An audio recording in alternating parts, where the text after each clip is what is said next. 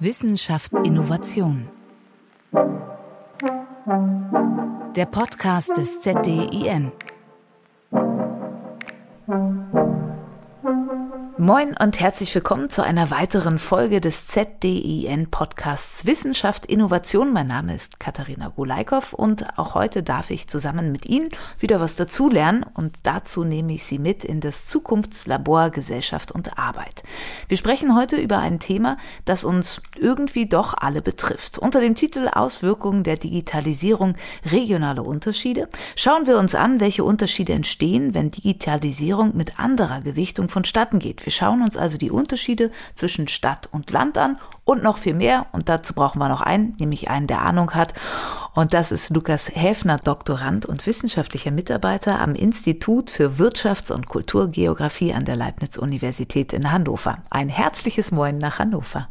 Ja, moin, hallo. Äh, vielen, vielen Dank für die Einladung. Ich bin, bin ganz froh, heute hier zu sein und ein bisschen was zu erzählen, womit ich mich so den, den ganzen Tag beschäftige, die ganze Woche beschäftige und das Wissen, das sich doch ein bisschen jetzt schon, schon, schon angehäuft hat über, über die zwei Jahre etwa im ZDN auch weitergeben zu können. Ja, aber ich stopp gleich einmal. Bevor wir tief ins Thema einsteigen, wollen wir ja natürlich auch, wie immer, den persönlichen Bezug unseres Gesprächspartners, also von dir, zum Thema abklopfen. Also fange ich mit einer ganz einfachen Frage an. Mit wie schnellem Internet bist du aufgewachsen?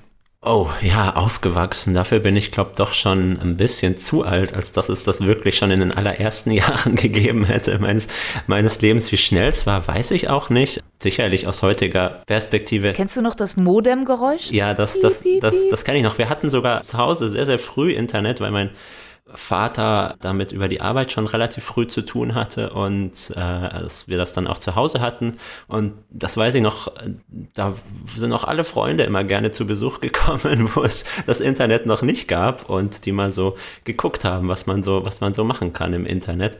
Genau, aber wie schnell es war, weiß ich nicht mehr. Es war sehr, sehr langsam aus heutiger Sicht. Aber wir hatten Internet und das war damals schon ziemlich cool. Und das war dann wahrscheinlich so in den 90ern, Anfang 2000 so den Dreh? Genau, genau, ja, ja, 1990 geboren, genau, entsprechend, ja, das war so der Dreh. Und manche haben immer noch kein richtig schnelles Internet, aber darüber wollen wir sprechen. Wir bleiben erstmal noch mal kurz bei dir. Nach kurzer Orientierungslosigkeit hast du erst zwei Semester Soziologie studiert und bist dann zu Geografie gekommen. Und weil es dir so gefallen hat, hast du gleich auch noch einen Master in Wirtschaftsgeografie auf dem Bachelor obendrauf gepackt. Was kann denn die Geografie, was die Soziologie für dich eben nicht konnte? Oh, das ist ja eine gemeine Frage, da wir auch Soziologinnen und Soziologen im Projekt haben. Da muss ich jetzt ganz vorsichtig sein. Aus, aus meiner Sicht oder damals vor allem für ausschlaggebend dann auch für das Studium, wenn ich jetzt nochmal daran zurückdenke, war, war dieses breitere Spektrum, das die, das die Geografie geboten hat, eben verschiedene Sachverhalte aus ganz unterschiedlichen Perspektiven zu betrachten. Geografie kann einerseits auch naturwissenschaftlich sogar sein, physische Geografie, aber eben auch human wissenschaftlich, wo dann eben auch die Wirtschaftsgeografie dazu zählt. Und das fand ich, fand ich anfangs sehr, sehr spannend und habe mich dann im Laufe des Studiums auf ja, die Wirtschaftsgeografie immer mehr ähm, spezialisiert und auch da finde ich spannend, die verschiedenen Themen, mit denen man sich beschäftigen kann, verschiedene Blickwinkel. Genau, und so hat sich dann im Anschluss an das Masterstudium auch hier die, die Promotionsstelle auch eben im ZDIN sehr, sehr schön ergeben für mich der Plan, Wissenschaftler zu werden, der war ja auch nicht sofort da. Das hat sich ja so ein bisschen ergeben im Laufe deines Studiums. Warum war es jetzt rückblickend voll die richtige Entscheidung, sich vertiefend äh, einzulassen? Ich finde es einfach nach wie vor schön, dass man durchaus Freiräume hat, sich sehr, sehr tief einarbeiten kann in, in Themen, wirklich ein Expertenwissen aufzubauen. Natürlich will man auch, ich sag mal, abliefern am Schluss den Druck hat man natürlich schon, aber trotzdem, man hat schon Freiheit, äh, sich selbst zu entscheiden, womit will man sich genau beschäftigen, was ist genau die, die, die Wissenslücke letztlich, die man, die man auch füllen will. Und das ist einfach eine, eine super Möglichkeit, finde ich, in der Wissenschaft, eben ohne diesen, vor allem am Anfang, ganz, ganz großen Druck gleich selbst nochmal zu gucken, was interessiert mich und da dann wirklich auch Wissen aufzubauen, das vielleicht sonst auf der Welt so erstmal gar niemand hat weil es ganz neu ist. Ne? Und darüber wollen wir heute sprechen. Jetzt gucken wir uns dein Forschungsprojekt einmal genauer an. Du hast schon gesagt, seit gut zwei Jahren arbeitet ihr daran. Hat den Titel Die raumwirtschaftlichen Wirkungen der Digitalisierung und ihre regional- und raumordnungspolitischen Implikationen unter Leitung von Professor Dr. Rolf Sternenberg. Gib uns mal einen kurzen Einblick. Was macht ihr da? Ja, klingt erstmal sehr, sehr sperrig, wenn du diesen Titel so nennst.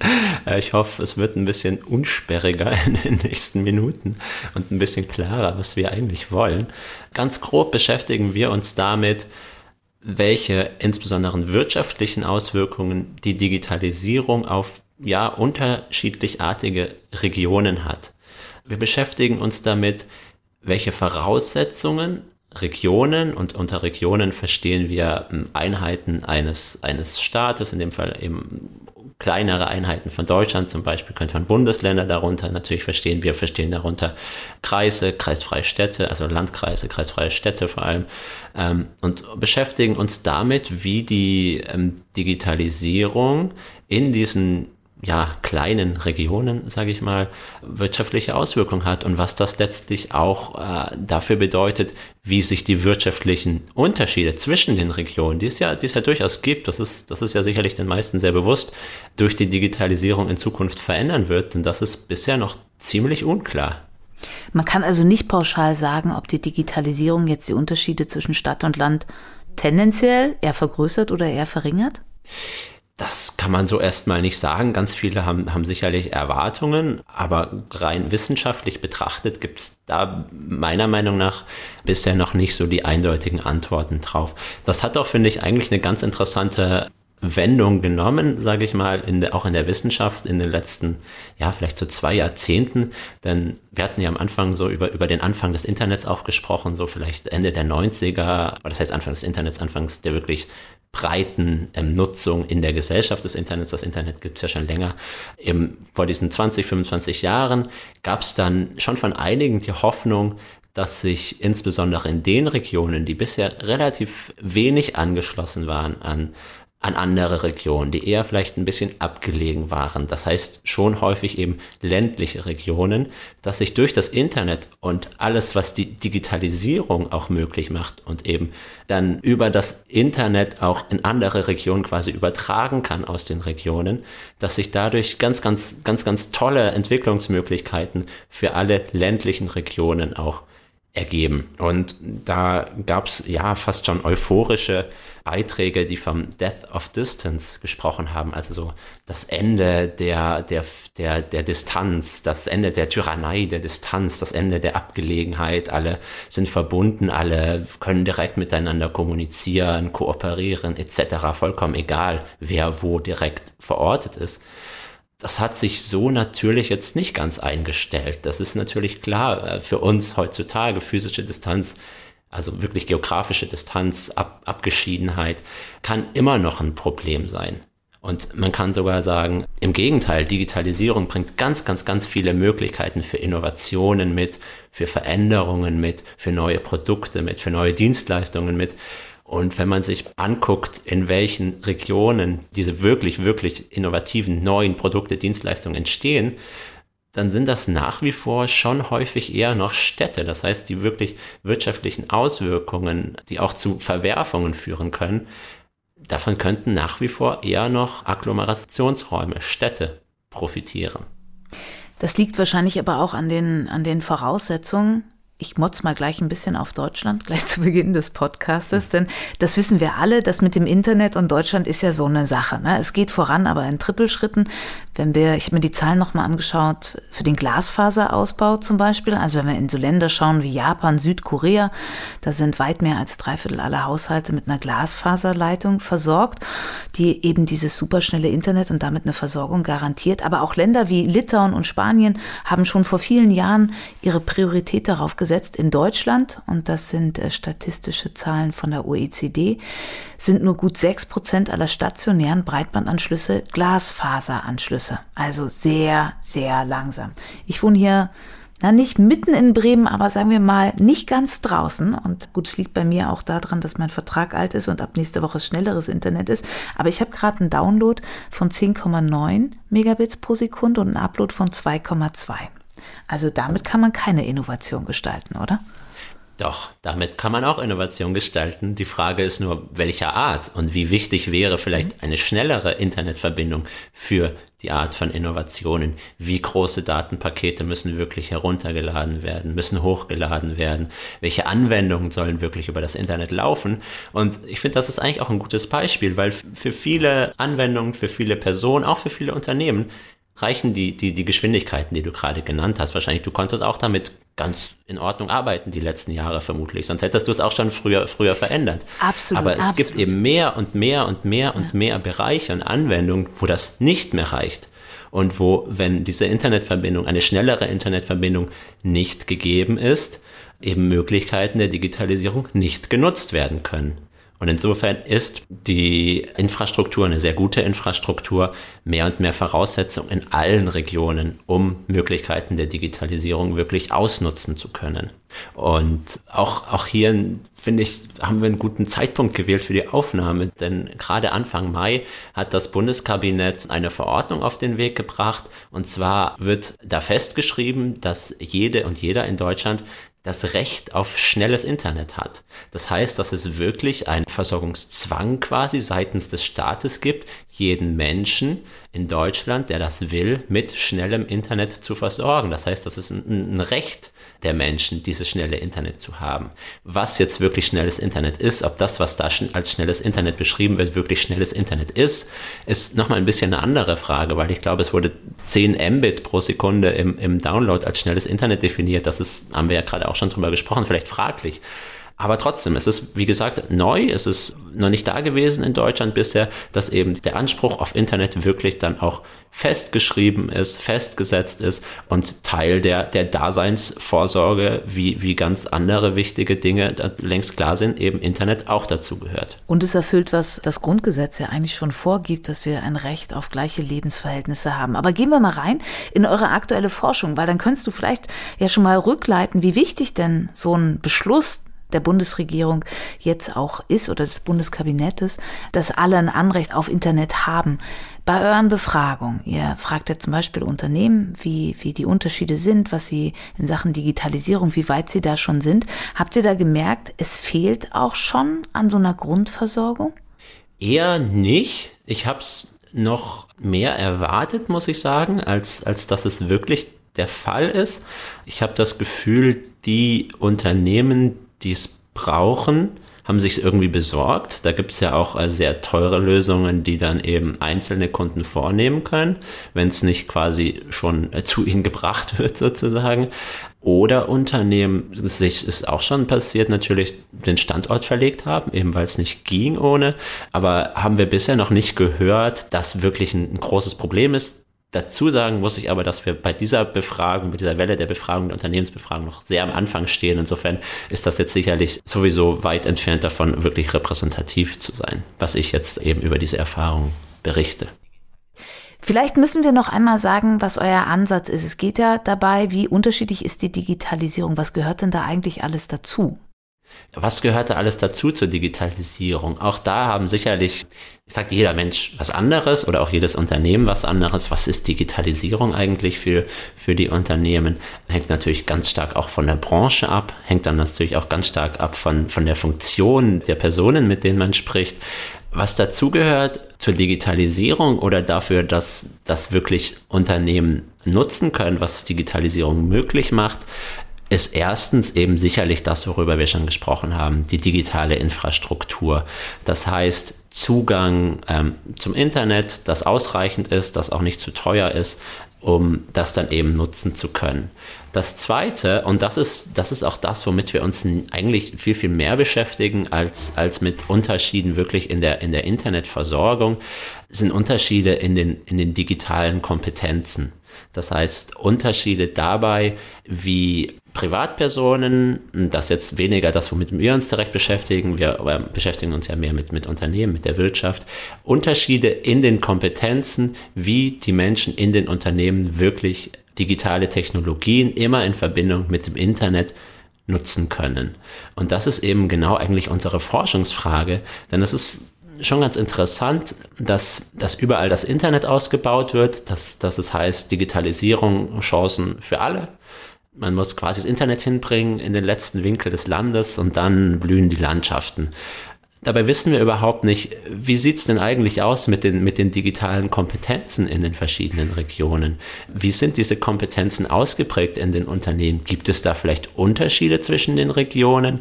Gibt es in bestimmten Regionen ganz, ganz bestimmte Aspekte von digitalen Kompetenzen, zum Beispiel vielleicht bezogen auf bestimmte Technologien, die stärker ausgeprägt sind als anderen Regionen? Und das ist die Wissenslücke, die wir, die wir irgendwie angehen, die wir anpeilen, die wir füllen wollen und Aussagen darüber treffen wollen, wie sind die Kompetenzen, die digitalen Kompetenzen in den Unternehmen ausgeprägt und was für Unterschiede gibt es da auch zwischen den Regionen. Und natürlich dann auch die Anschlussfrage, warum gibt es diese Unterschiede? Welche, welche Gründe gibt es dafür, dass vielleicht Region A besser ausgeprägte digitale Kompetenzen oder stärker ausgeprägte digitale Kompetenzen aufweist als Region B? Und dann eben auch die Frage, ist das problematisch, wenn es diese Unterschiede in den Kompetenzen gibt? Und wenn man zu dem Schluss kommt, ja, das kann durchaus problematisch sein, sollte man was dagegen tun? Was kann man dagegen tun, dass es eben diese Kompetenzunterschiede nicht so stark gibt? Aber wenn du über Kompetenzunterschiede sprichst, da ist jetzt nicht ganz einfach der Unterschied zwischen die Leute in größeren Städten oder kreisfreien Städten oder wo auch immer ihr befragt und die auf dem Land sind die Unterschied, sondern wirklich von Region zu Region. Man kann nicht immer diese Stadt-Land-Gefälle aufmachen, oder? Nee, genau. Also, beziehungsweise die, die ganz korrekte Antwort ist, wir wissen es noch nicht. Vielleicht gibt es die, wir haben die Daten noch nicht. Aber die eigentliche Antwort, die ich gebe, ist natürlich nein. Das ist natürlich viel zu allgemein. Wir alle wissen, Städte können wahnsinnig verschieden sein. Ländliche Regionen, ähm, Landkreise können wahnsinnig unterschiedlich sein.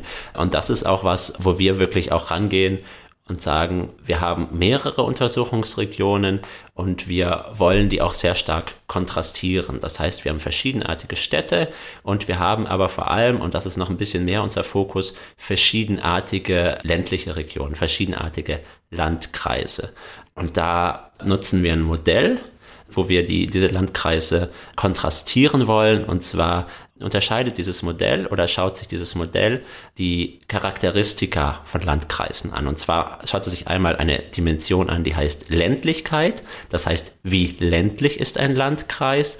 Diese Dimension setzt sich zusammen aus, aus mehreren Einzelvariablen, sowas wie Bevölkerungsdichte, Anteil der landwirtschaftlichen Fläche, Anteil der Einfamilienhäuser etc. Ähm, und je nachdem wird dann ein Landkreis als sehr ländlich oder eher ländlich eingestuft. Und die zweite Dimension, und da gibt es dann auch zwei Ausprägungen, ist die sozioökonomische Lage der Landkreise. Auch wieder hier, das ist ein Index, der mehrere Variablen zusammenfasst, sowas wie Steueraufkommen der Landkreise, Anteil der Schulabbrecher, Einkommen der Haushalte etc. Und hier dann eben auch wieder Landkreise mit einer eher guten oder einer eher weniger guten sozioökonomischen Lage. Und aus diesen zwei Dimensionen mit jeweils zwei Ausprägungen ergeben sich eben dann vier verschiedene Typen von Landkreisen, diese untersuchen wir und gucken uns dann eben jeweils an, wie sind da die ähm, digitalen Kompetenzen ausgeprägt in den Unternehmen. Warum ist das so, dass diese ausgeprägt sind? Hat das was so mit dieser, mit der Struktur, mit den quasi mehr oder weniger Grundvoraussetzungen, die es im Landkreis gibt, zu tun? Und das hilft uns natürlich auch, wenn wir da was erkennen können, das zu übertragen auf andere Landkreise, die vielleicht ähnlich strukturiert sind wie eben diese vier Kategorien, die wir untersuchen. Also auch was muss von der regionalen Politik angeboten werden, oder? Also an Weiterbildungsmöglichkeiten, an Digitalisierungszentren. Könnt ihr das dann so eindeutig sagen? Weil steht dem nicht auch noch entgegen, wie die Eigeninitiative der Unternehmen ist?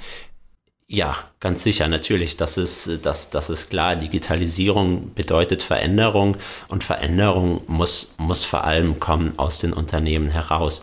Und da kann die Politik sicherlich ein Grundangebot machen, aber letztlich sind es eben die, die Unternehmen, die darauf auch letztlich Lust haben müssen, auf diese Art der Veränderung, die Digitalisierung mit sich bringt und die sich nicht, nicht davor verstecken und sagen, wir waren erfolgreich in den, in den letzten Jahrzehnten mit unserem Geschäftsmodell, das hat funktioniert, weiter so, sondern das ist eben was, wo, wo es diese eigene Initiative definitiv geben muss. Das ist auch glaube ich, ein ganz guter, ganz guter Übergang, nochmal da, darüber zu sprechen, was digitale Kompetenzen denn eigentlich überhaupt sind. weil digitale Kompetenzen, das ist ja erstmal ähnlich schwammig fast wie der Begriff Digitalisierung, wenn ich das hier so ketzerisch sagen darf. Das hatte ich mich anfangs auch gefragt, als ich angefangen habe. Es gibt wahnsinnig viele Aspekte, die unter digitale Kompetenzen fallen können. Wahnsinnig viele Einzelkompetenzen, die unter diesem großen Überbegriff fallen können. Und es gibt auch sehr, sehr viele Auflistungen, was alles unter digitale Kompetenzen fallen kann. Mach mal ein Beispiel. Also diese Auflistung von Kompetenzen können einerseits ganz viel technische Kompetenzen fallen, wie Umgang mit, mit gängiger Software, Umgang mit, mit Computern, Umgang mit sonstigen digitalen Technologien. Genau, und das ist auch so ein bisschen das, was ich anfangs noch mehr auf dem Schirm hatte, als ich angefangen hatte, mit, mit, mich mit digitalen Kompetenzen zu beschäftigen. Und habe dann in einem ersten Schritt oder äh, in einer ersten Runde von Interviews, die ich geführt habe, habe ich gesprochen mit Leiterinnen und Leitern von sogenannten Mittelstand 4.0 Kompetenzzentren. Das sind Kompetenzzentren, die vom Bundeswirtschaftsministerium aufgesetzt sind, finanziert sind und die über ganz Deutschland verteilt sind. Die sind entweder, haben entweder einen regionalen Fokus oder manche auch einen, einen, einen technischen Fokus auf einen bestimmten Bereich. Das sind, glaube ich, so 30 Stück in ganz Deutschland und da habe ich einige von, von interviewt, von diesen Leiterinnen und Leitern dieser Zentren und die eigentlich gefragt, was, was sind denn eigentlich digitale Kompetenzen? Und diese Leiterinnen und Leiter, Leiter deren, deren Job ist es eben wirklich mit Unternehmen zu sprechen, tagtäglich, die teilweise auf sie, auf sie zukommen und sagen, wir haben hier irgendwie ein Vorhaben, das mit Digitalisierung zusammenhängt, wir haben hier ein Problem, das mit Digitalisierung zusammenhängt, wir haben irgendeine Frage ähm, und die eben ständig im Austausch sind. Und was die mir gesagt haben, war, war, war für mich erstaunlich einheitlich und die haben eben einerseits diese, diese, diese, diese wirklich eher technischen Fähigkeiten beschrieben, also dieser konkrete Umgang mit bestimmten Technologien, aber was sie eigentlich einheitlich noch, noch stärker betont haben, waren eher sowas wie, wie Soft Skills im Zuge der Digitalisierung. Also wie wichtig es ist, offen zu sein, neugierig zu sein, ähm, kreativ zu sein, um diese Möglichkeiten der Digitalisierung wirklich nutzen zu können. Und diese technischen Fähigkeiten, so war zumindest die Einschätzung dieser Leute, mit denen ich gesprochen habe, diese technischen Fähigkeiten, die sind dann mehr oder weniger Folge dessen. Wenn die Menschen in den Unternehmen erstmal offen sind und neugierig sind und was ausprobieren und natürlich auch die Gelegenheit dazu kriegen, was auszuprobieren, dann kommen diese technischen Fähigkeiten, die kommen dann, die können die Leute sich, sich aneignen. Aber die Grundvoraussetzung oder das, was erstmal vielleicht wichtiger ist, ist, dass es eben überall diese Offenheit gibt, diese Neugierde gibt, Lust, was auszuprobieren. Ihr seid jetzt bei der Hälfte des Projektes, die Laufzeit ist bis 2024. Ich weiß, du hast schon gesagt, natürlich kann man noch gar nicht sagen, was die Ergebnisse sind, weil ihr mittendrin in der Arbeit seid, aber kann man schon eine Tendenz ablesen, also wo eure Ergebnisse hinsteuern werden, oder ist das wissenschaftlich nicht richtig, was ich hier gerade frage? Das, doch, das kann man absolut fragen, aber tatsächlich fällt mir da jetzt eine Antwort schwer, wirklich zu sagen, das und das sind die, sind die Ergebnisse, die ich, die ich dann erwarte. Da bin ich wirklich selber noch, noch, noch sehr gespannt und auch, ja, in dem Fall auch wissenschaftlich korrekt ausgedrückt, ganz offen, was für Ergebnisse ich erwarte.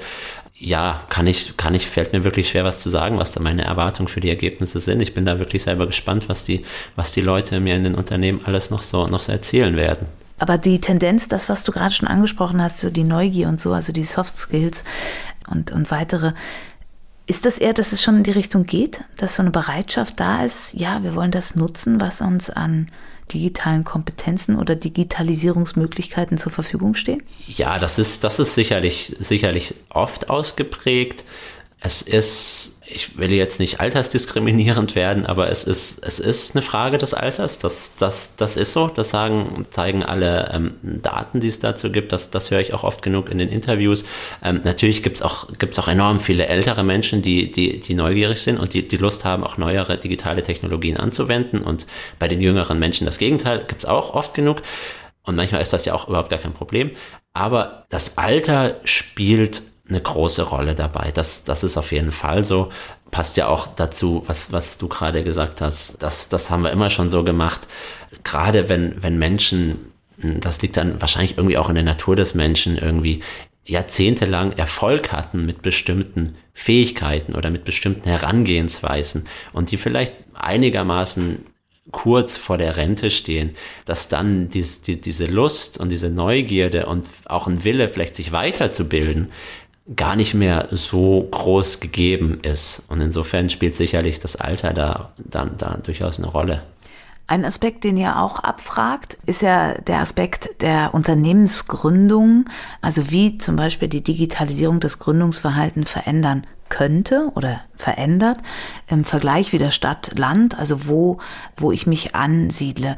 Kannst du da schon was sagen, ob das eine Rolle spielt, wo ich mich niederlasse? Das ist auch eigentlich eine, eine Hoffnung, die, die damit verknüpft war, auch was ich anfangs auch schon gesagt habe, diese Hoffnung dafür, diese Hoffnung auf diesen Death of Distance, dass, dass eigentlich der konkrete Standort nicht mehr so arg wichtig ist, solange es eben eine Internetverbindung gibt, die gut genug ist. Und es gibt viel Forschung zu, zu Gründungen, wo gründen sich neue Unternehmen und welche Art von Unternehmen. Und da ist die Forschung sehr eindeutig, dass, dass Unternehmensgründungen auch äh, je, je technologisch anspruchsvoller, ähm, aber auch Unternehmensgründungen generell eigentlich eher ein städtisches Phänomen sind. Das heißt, dass in Städten deutlich mehr gegründet wird als in ländlichen Gebieten. Und mit dem Internet, mit der Digitalisierung gab, und ich würde es auch sagen, gibt es die Hoffnung, dass das zumindest reduziert wird dieser Fokus der, der Gründerinnen und Gründer auf Städte. Denn es gibt auf dem Land ja durchaus auch viele Vorteile, gerade für, für junge Unternehmen. Die Preise sind niedriger, die, die Gehälter auch von den Leuten sind wahrscheinlich erstmal niedriger. Es gibt weniger direkten Konkurrenzdruck, eher ein bisschen mehr, bisschen mehr Luft zum Atmen für die Unternehmen. Aber natürlich gibt es auch ganz, ganz viele Nachteile auf dem Land. Und das ist sowas wie, wo gibt es den Zugang zu Informationen, Zugang zu auch Arbeitskräften mit einer bestimmten Qualifikation, äh, Zugang zu Wagniskapital, Zugang zu Netzwerken. Und da spielen eben nach wie vor doch wirklich persönliche Begegnungen, nicht Begegnungen über das Internet, sondern persönliche Begegnungen nach wie vor eine sehr, sehr große Rolle. Natürlich in den letzten zwei Jahren war das alles ein bisschen schwieriger. Insofern kann sich da auch was verändert haben. Aber zumindest die, die, die Untersuchungen, auch die es jetzt noch vor der Pandemie gab, kurz vorher, die zeigen, dass Internet, Zugang zu Internet wirklich auch ein, ein wichtiger Faktor ist für Unternehmensgründungen. Das heißt, Unternehmensgründungen gibt es dort, wo es gutes Internet gibt. Das ist, das ist ein wichtiger Faktor. Aber nach wie vor auch sehr, sehr wichtig ist, ähm, Gründungen gibt es dort, wo auch besonders viele, besonders gut qualifizierte Leute sind. Und auch das kann man in Statistiken ablesen, dass das ist nach wie vor eher in, in Städten der Fall, so im, im Durchschnitt. Zukunftsvision. Und da sind wir eigentlich schon auch in unserer, ich mache das jetzt mal hier, in unserer Rubrik Zukunftsvision. Was glaubst du, wie die Relevanz von Digitalisierung zunehmen wird in den nächsten Jahren ich sage meistens so fünf bis zehn Jahren, aber du darfst dir deinen Zeitraum auch gerne selber aussuchen. Was glaubst du, wie sich das verändert? Gerade auch mit Corona im Nacken. Ich bin, auch, auch hier bin ich, bin ich wirklich, wirklich gespannt. Wie du gesagt hast gerade, es ist wirklich gerade für unsere Untersuchung, für das, was wir vorhaben, wirklich spannend, was, was die Pandemie für Auswirkungen hat. Wie das natürlich auch in vielen, in vielen anderen Forschungsbereichen ebenfalls der Fall ist. Denn meiner Meinung nach sind durch die Pandemie eigentlich zwei Dinge passiert, die, die, für unser, ähm, die für unsere Forschung wirklich relevant sind. Das eine ist, dass erstmal vieles digitaler geworden ist. Das heißt, dass es wirklich diesen Digitalisierungsschub gab, von dem viel die Rede war und der auch wirklich stattgefunden hat. Ich merke das zum Beispiel auch hier in, in, in der Universität, wo auch in der Verwaltung viele Prozesse bisher irgendwie doch auf Papier gehen mussten oder man dort vorbeigehen musste und hier was vorbeibringen musste. Da geht auf einmal sehr, sehr vieles digital, was vorher nicht möglich war. Und das ist in Unternehmen und in sonstigen Verwaltungen natürlich genauso der Fall. Zudem gibt es natürlich viel, viel mehr Konferenzen, viel, viel mehr Austausch über, über das Internet, über Video und dann natürlich auch die Möglichkeiten des, des Homeoffice. Das heißt, dass vieles digital stattfinden kann, was bisher nicht der Fall ist, war. Das war, das ist so die erste Auswirkung der, der, der Pandemie, die, glaube ich, ganz offensichtlich ist. Und die zweite Auswirkung der Pandemie, die ich auch wirklich sehr spannend finde, ist die Frage, wie sich die Wohnpräferenzen der Menschen auch verändern wird.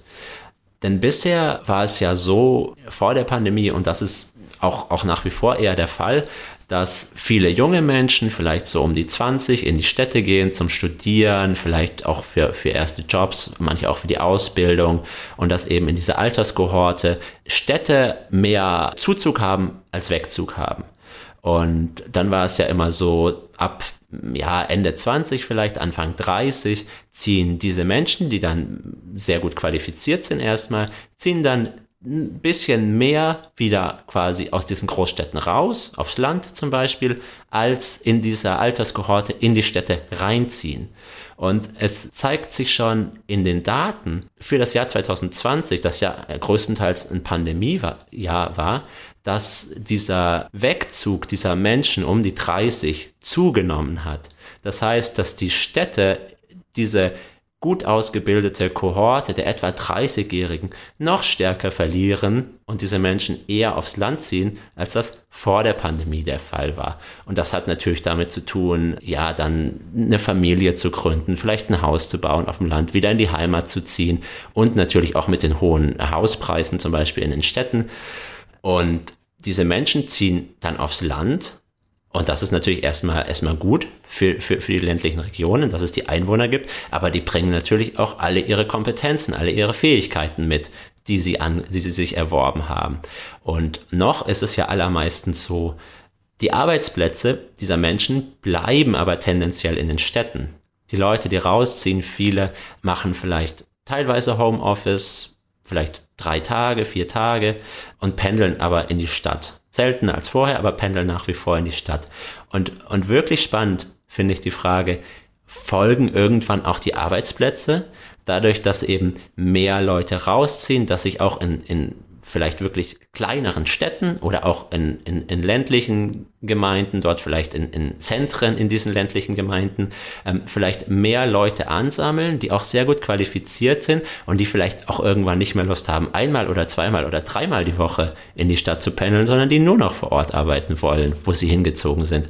Und wenn es diesen Arbeitskräftepool dann auch in ländlichen Regionen mehr gibt, folgen vielleicht auch die Unternehmen, dann folgen vielleicht auch die Arbeitsplätze, dann folgen auch die Unternehmensinhaber, die entscheiden, wo ist der Standort des Unternehmens und sagen, okay, auch ich will lieber irgendwo auf dem Land leben und nicht immer in die Stadt fahren, weil es ist auch gar nicht mehr nötig und es gibt auch genügend Leute, die, die, die auf dem Land wohnen und so können, kann es ähm, ja auch diese Arbeitsplatzverschiebungen das ist wirklich eher eine langfristige Sache, denke ich, geben. Und ob das wirklich stattfinden wird, das finde ich ist wirklich eine spannende Frage. Hängt natürlich auch davon ab, wie stark das wirklich ausfallen wird, dieser Exodus ähm, aus der Stadt ist natürlich jetzt ein bisschen übertrieben, aber dass, dass vermehrt Leute wirklich aus der Stadt rausziehen wollen und nicht nur davon träumen, sondern es tatsächlich tun.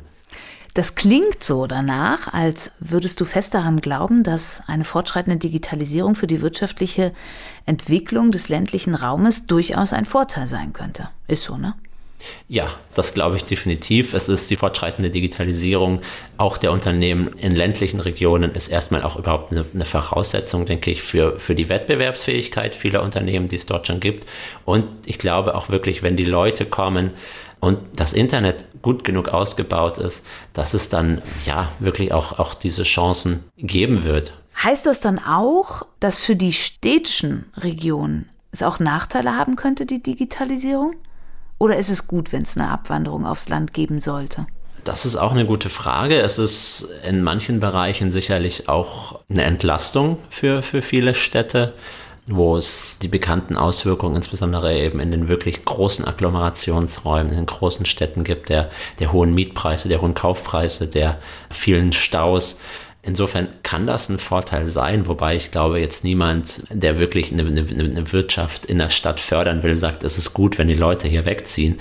Aber ich glaube, was weiterhin für die Städte sprechen wird, ist, dass, dass viele dieser wirklich was man oft so disruptiv nennt, dieser disruptiven Entwicklungen, dieser Entwicklungen, die wirklich ganze Branchen auf den, auf den Kopf stellen können oder ganze Unternehmen vielleicht obsolet machen können oder Unternehmen ganz neue Möglichkeiten geben können. Also das, was, was im Zusammenhang mit neuen Technologien wirklich eine, eine ganz starke Veränderung kommt, das hängt häufig doch mit, mit Hochschulen, mit Universitäten zusammen, mit Forschung, die dort ausgeführt wird mit den Absolventinnen und Absolventen der, der Universitäten. Und das spricht dann eben doch noch dafür, dass alles, was damit im Zusammenhang steht, die, die Unternehmen, die wirtschaftlichen Entwicklungen, die daraus hervorgehen können, nach wie vor doch eher noch ähm, Städten zu, zu, zugutekommen könnten. Das ist, das ist zumindest, würde ich sagen, gibt es jetzt eigentlich keinen Grund zu erwarten, dass das in Zukunft nicht mehr der Fall sein wird. Denn gerade dann, wenn wirklich was Neues passiert, wenn viele Dinge umorganisiert werden müssen, wenn ganz neue Strukturen geschaffen werden, dann ähm, ist eben diese räumliche Nähe zu verschiedenen Akteuren oder eine Ballung hilfreich. Und in diesen Zeiten der, der sehr, sehr starken Disruption, nenne ich es nochmal, profitieren doch oft Agglomerationsräume eher. Vernetzte Innovation. Da machst du wieder die perfekte Überleitung zu unserer nächsten und letzten Rubrik. Wir kommen zu den vernetzten Innovationen. Wir haben ja schon gesagt, das Projekt, in dem du arbeitest, ist Teil des Zukunftslabors Gesellschaft und Arbeit. Und du hast auch schon erwähnt, dass ihr mit verschiedenen Fachbereichen oder Fachrichtungen zusammenarbeitet dort. Welchen Vorteil ergibt sich für dich und für deine Forschungsarbeit aus dieser Zusammenarbeit? Ja, sicherlich der Austausch natürlich, den, den, wir haben. Und dadurch, dass wir eben auch doch relativ allgemein auf Digitalisierung blicken, dadurch, dass wir uns eben digitale Kompetenzen ganz genau anschauen, ist es eben sinnvoll, dann mit den, mit den Leuten aus den anderen Disziplinen wirklich zu, zu sprechen, um manches auch besser verstehen zu können, welche Art von Kompetenzen eigentlich wirklich wichtig sind. Und wir können natürlich, es ist auch jetzt nicht unsere Kernkompetenz, digitale Technologien im Einzelnen immer, immer ins Detail zu verstehen. Und da macht dann natürlich oft der Austausch mit, mit den anderen im, im Zukunftslabor Sinn, die, die da oft aus, auch aus technischer Perspektive vielleicht ein bisschen, bisschen besseren Einblick haben können. Und auch die Zusammenarbeit mit den Unternehmen ist wahrscheinlich auch ein weiterer Vorteil für euch, ne? Gerade wenn ihr jetzt auf der Ebene unterwegs seid. Genau, genau. Da gibt es natürlich auch viele, viele Anknüpfungspunkte, die, die wir gerade eben dann in, in der Feldphase ganz gut nutzen können oder wo, wo Austausch eben gerade besonders, besonders wichtig ist. Zum Schluss würde ich aber dann doch, auch wenn wir schon über die Zukunft gesprochen haben, nochmal ganz persönlich von dir ein Wunsch, gerade weil du ja den Einblick in eure Forschungsarbeit schon hast. Wenn wir uns anschauen, Digitalisierung der ländlichen und städtischen Regionen in Deutschland, was würdest du dir für dieses Themenfeld wünschen? Ich würde mir für das Themenfeld wünschen, dass das, was eigentlich das Versprechen der Digitalisierung meiner Meinung nach schon, schon lange ist, nämlich dass, dass alle Möglichkeiten eingeräumt kriegen und Neues entsteht, was überall genutzt werden kann und was überall in allen Regionen für, für neue Entwicklungsmöglichkeiten sorgen kann, dieses, dieses Versprechen auch wirklich erfüllt wird. Und meine Hoffnung für die Zukunft ist auch, dass Digitalisierung ein Teil der Lösung ist, um eine Gleichwertigkeit der Lebensverhältnisse zu verfolgen und die Unterschiede zwischen den Regionen nicht zu groß werden zu lassen und dass eben Digitalisierung nicht Teil des Problems ist, die Unterschiede zwischen den Regionen immer größer zu machen. Ähm, das hatte ich ja anfangs skizziert mit den wirtschaftlichen Innovationsmöglichkeiten etc., sondern eben, dass Digitalisierung wirklich eher dazu beiträgt, dass in allen Teilregionen Deutschlands Möglichkeiten wahrgenommen werden können dass letztlich die Menschen dort, dort wohnen können, wo es ihnen beliebt, vor Ort auch Erwerbsmöglichkeiten haben, vor Ort Einkommensmöglichkeiten haben und dass entsprechend diese, diese Unterschiede zwischen den Regionen nicht zu groß werden. Und ich glaube, das ist was, was, was auch immer mitbedacht werden sollte bei allen Programmen, bei allen Vorhaben, die zur Digitalisierung aufgelegt werden. Und das werden viele sein in den nächsten Jahren und Jahrzehnten, dass immer auch mitbedacht wird, wie, können, wie könnte sich das auswirken auf verschiedene Regionen. Das heißt, ganz viele politische Programme, ganz viele Fördermaßnahmen haben implizit eine räumliche Komponente dadurch, dass bestimmte Regionen eben mehr davon profitieren als andere. Und wenn ganz, ganz, ganz viel auf wirklich Hochtechnologie, auf bestimmte digitale Technologien gesetzt wird, bei denen Deutschland global auch wirklich wettbewerbsfähig sein muss, um eben als, als Staat oder auch innerhalb der EU in Zukunft ähm, wettbewerbsfähig zu bleiben, wenn das der einzige Fokus ist, und dieser Fokus ist wichtig, Deutschland muss wettbewerbsfähig bleiben, aber wenn nicht mitbedacht wird, dass diese, diese Fokussierung auf bestimmte Technologien eben nur einigen wenigen Regionen in Deutschland zugutekommen kann und die anderen Regionen vergessen werden und ähm, für die weniger getan wird, dann könnte das ein großes Problem ergeben für diese Gleichwertigkeit der Lebensverhältnisse. Dann könnte es passieren, dass die Unterschiede zwischen den Regionen zu groß werden und das, das nehmen natürlich alle Menschen auch wahr und das trägt zu einer Polarisierung bei, das trägt auch zu einer politischen Polarisierung bei. Das hat man in, in anderen Ländern schon, schon sehr, sehr stark gesehen. In Deutschland bisher noch einigermaßen überschaubar, aber das ist mir wirklich wichtig für die Zukunft, dass das nicht vergessen wird, dass alles, was mit Digitalisierung zusammenhängt, letztlich auch, auch regionale Auswirkungen hat und dass man auch darauf achten muss, dass diese Auswirkungen nicht zu unterschiedlich sind zwischen den Regionen und letztlich eben die Unterschiede zwischen den Regionen nicht zu groß werden zu lassen. Dann kann ich ja nur noch sagen, ein Hoch auf die faire Digitalisierung. So kann man es doch mit der Hoffnung verbunden zusammenfassen, oder? Ja, darauf, darauf setzen wir und daran arbeiten wir ja zum Glück auch mit, eben das zu, zu schaffen, eben für alle Regionen wirklich zu verstehen, was Digitalisierung dort ausmacht und letztlich eben auch mit aufzusetzen, wo muss man denn eigentlich ansetzen in allen Regionen, damit die Leute vor Ort die Kompetenzen haben, um diese Chancen der Digitalisierung nutzen zu können und das eben nicht nur in den eh schon starken Regionen passiert, sondern überall passiert. Und insofern bin ich, bin ich froh daran mitzuarbeiten an diesem, finde ich, doch wichtigen Thema. Das klingt wie ein hervorragendes Schlusswort. Ich danke dir vielmals für deine schlauen Gedanken. Lukas Häfner, Doktorand und wissenschaftlicher Mitarbeiter am Institut für Wirtschafts- und Kulturgeografie der Leibniz-Universität Hannover. Herzlichen Dank, Lukas. Ja, vielen, vielen Dank. Es hat mir viel Spaß gemacht. Und in der nächsten Folge von Wissenschaft Innovation schauen wir uns dann die aktuelle Forschungsarbeit im Zukunftslabor Gesundheit an. Und zwar mit Professor Oliver Johannes Bott von der Hochschule Hannover. Unser Thema dann Lernendes Gesundheitswesen, das Potenzial medizinischer Daten. Und da gibt's einiges Aktuelles zu berichten. Das wird wieder spannend. Bis dahin bleiben Sie neugierig. Mein Name ist Katharina Gulaikow. Auf bald. Wissenschaft Innovation. Der Podcast des ZDIN.